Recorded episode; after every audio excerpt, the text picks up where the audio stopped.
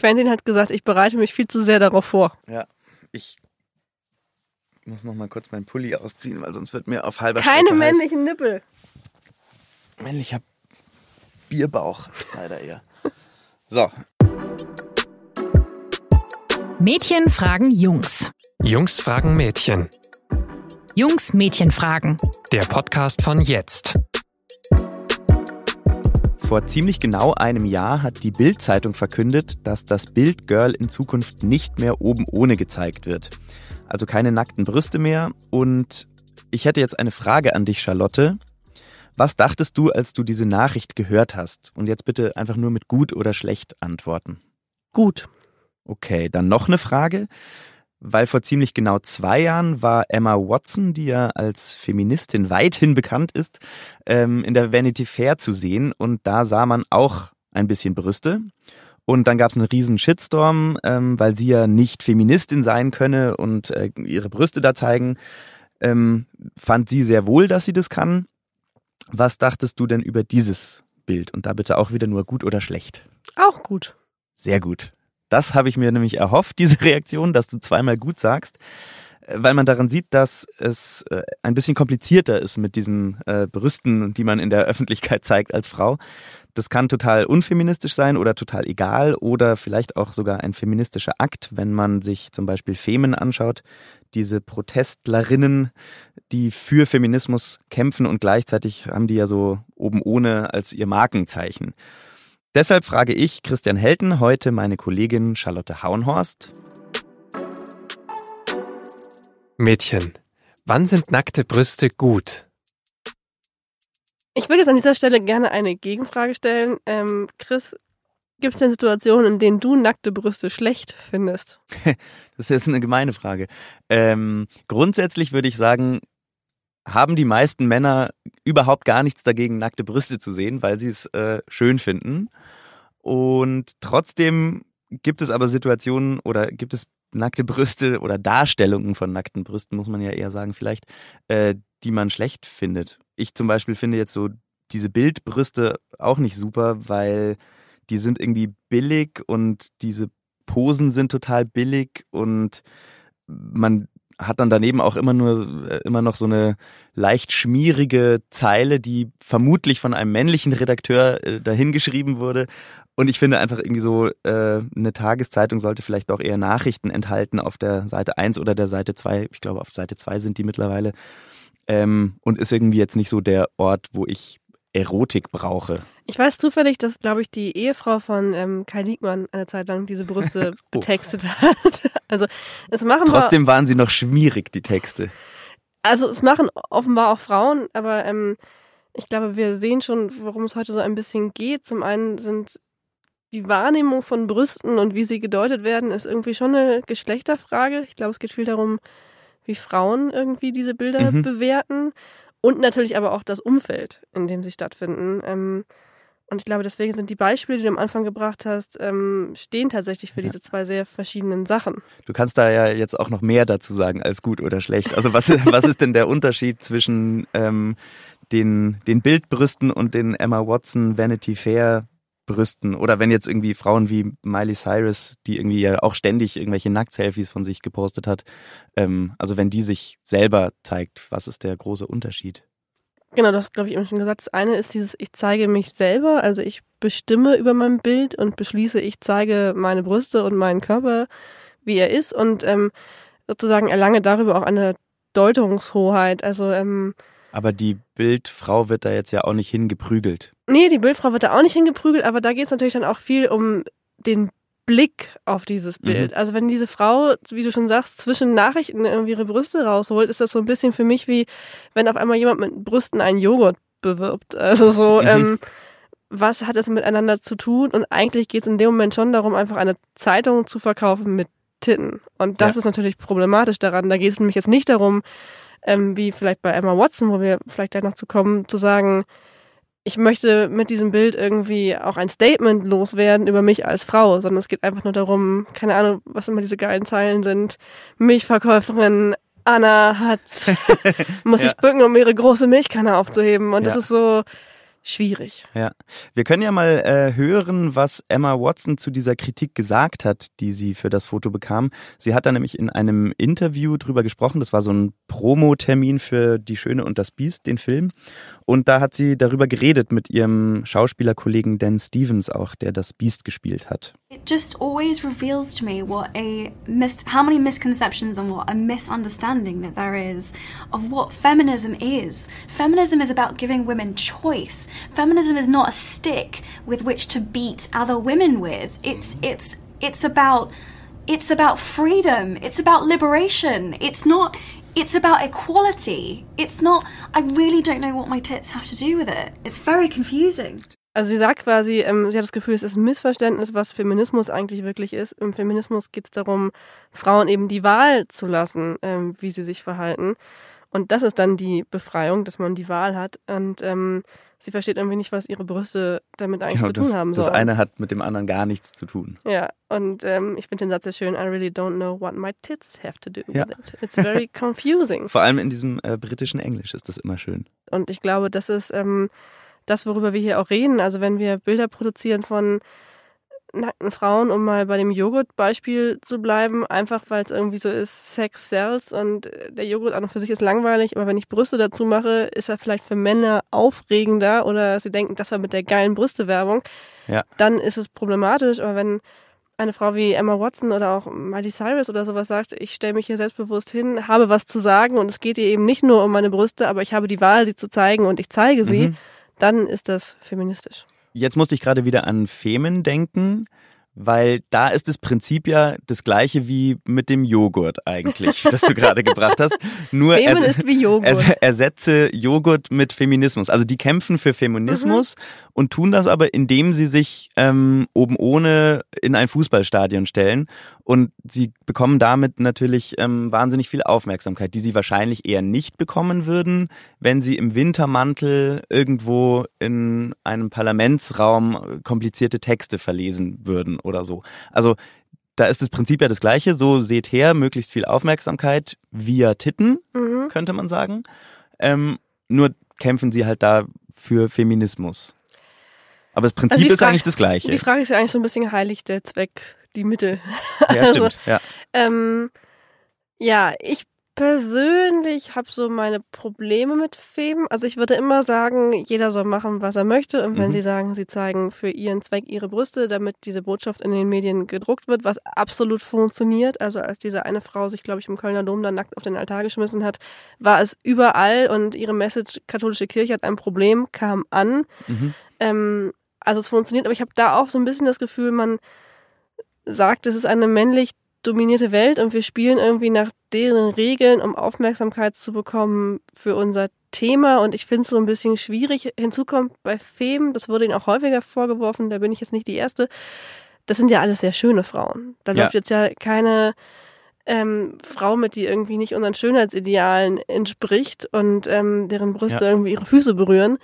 Und es fällt ja schon auf. Da werden also auch wieder Bilder eigentlich für den männlichen Blick produziert und trotzdem feiern viele Frauen es ab. Ich persönlich habe da so ein bisschen meine Probleme mit, aber weil ich auch denke, es bedient eigentlich das alte Problem, aber vielleicht ist es okay, wenn man so gehört wird. Ja, das ist die Frage. Tatsächlich, dieses Zweck und Mittel äh, ist da schon ganz gut gewählt, glaube ich, weil natürlich kriegt's Aufmerksamkeit und natürlich schauen sich es wahrscheinlich auch vor allem mehr Männer an, die Mhm. letzten Endes ja auch diejenigen sind, die damit adressiert werden und die vielleicht diesen Widerspruch ja im Idealfall auch ein bisschen erkennen und darüber nachzudenken beginnen. Vielleicht ist das jetzt aber auch zu viel Naja, also Hoffnung, die ich da habe. Ich würde mir natürlich schon eine Welt wünschen, in der eine Frau sich auch angezogen irgendwo hinstellen kann und ähm, man hört ihr zu. mhm. Das wäre schön. jetzt vielleicht nochmal weg von Femen. Ähm, es gab ja auch beim äh, Brüsteblatt schlechthin, nämlich dem äh, Playboy, vor zwei, drei Jahren, glaube ich, ähm, so ein paar Wandlungen, die ich ganz interessant fand und über die wir vielleicht auch kurz reden können. Da wurde erst auch die Nacktheit verbannt im amerikanischen Playboy, dann wurde sie später wieder eingeführt. Verbannt wurde sie so, glaube ich, weil es hieß dann, das war die Begründung, das sei altbacken, Frauen so darzustellen. Ähm, Ganz komische Begründung. Ja. ja, komische Begründung. Und wieder eingeführt wurde das Ganze dann, also dass Frauen wieder nackt gezeigt werden, glaube ich, mit der Begründung, das sei ja ganz normal. Nacktheit ist was Normales. Und ähm, da würde mich jetzt auch interessieren, ist das, also war diese Verbannung der Nacktheit beim Playboy zum Beispiel oder vielleicht auch bei der, äh, bei der Bild Seite 1 oder Seite 2, fühlt sich das dann für euch Frauen an wie so eine feministische Errungenschaft oder ist es das gerade vielleicht auch nicht, weil da wieder dann im Playboy Männer sozusagen sagen, nein, jetzt werden hier keine Brüste mehr gezeigt, obwohl man ja tatsächlich dieses Argument Nacktheit sollte normaler werden, vielleicht gut finden mhm. kann. Also ich finde prinzipiell alles, was so Zensur ist, schwierig. Also sagen, wir zeigen jetzt keine Nacktheit mehr, mhm. ist, glaube ich, nie der richtige Weg.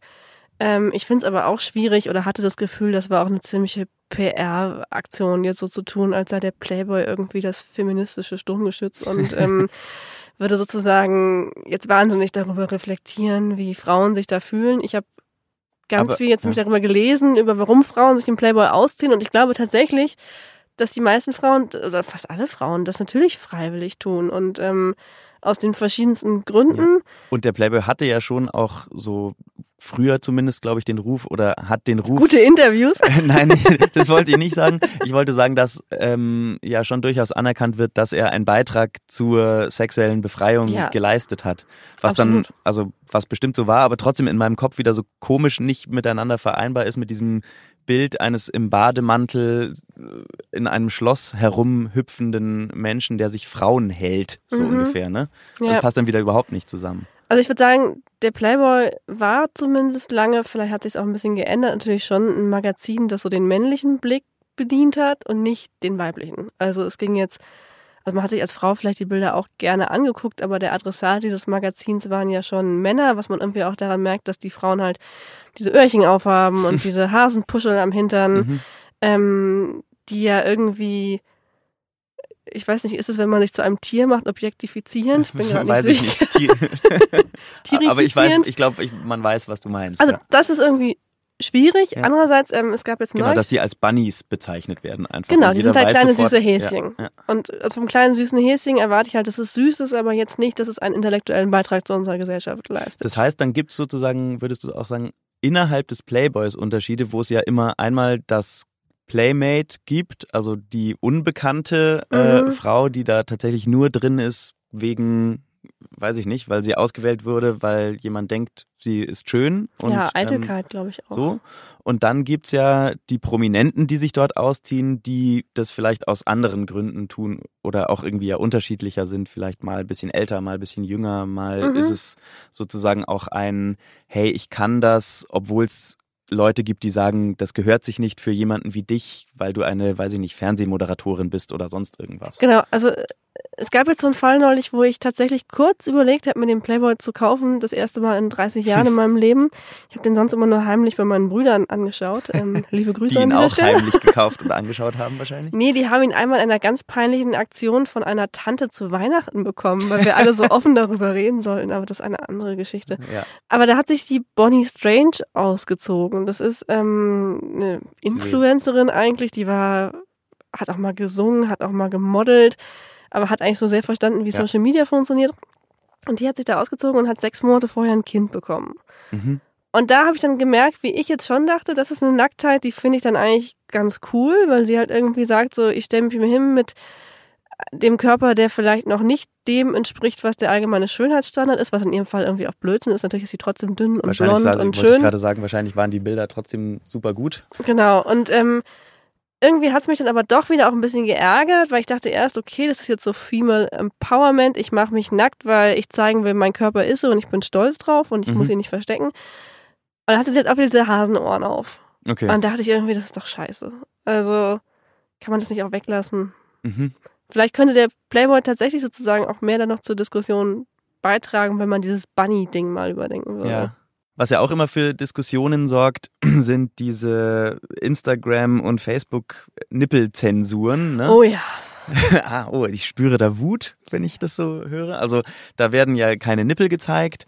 Ähm, Keine. Frauennippel, Keine Männernippel Frauennippel. Ja, schon. genau, genau. Ähm, das würde dann ja wieder dafür sprechen, dass es gewissermaßen dann ein Akt des Feminismus ist oder des Aufbegehrens gegen dumme Regeln, ähm, sich dort nackt zu fotografieren oder abzulichten oder zu zeigen.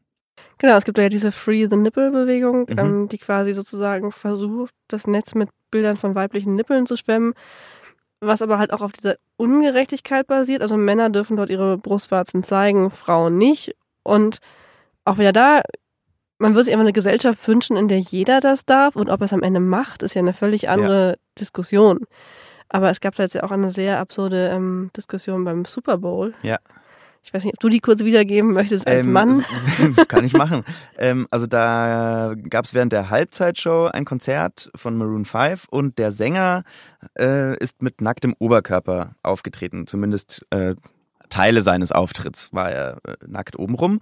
Und ähm, das war erstmal ganz normal und niemand hat sich aufgeregt. Und dann haben sich aber Leute aufgeregt, dass sich niemand aufgeregt hat. Weil 2004 war es, glaube ich, gab es ja schon mal das große Nipplegate beim Super Bowl, wo Janet Jackson auf der Bühne stand mit Justin Timberlake, ne? Ja, ich wollte gerade Justin Bieber sagen, aber der war da wahrscheinlich noch Justin viel zu Bieber war klein. da circa Ja. sechs oder so. Auf jeden Fall standen die auf der Bühne und dann äh, Tanzerei und zack, hat plötzlich ein bisschen was rausgeschaut, was echt harmlos war letzten Endes. Und die wurde ja fertig gemacht dafür und ähm, Karriereknick und total schlimm. Und jetzt haben eben dann Leute gesagt, die durfte das nicht. Es war ein Riesenskandal damals.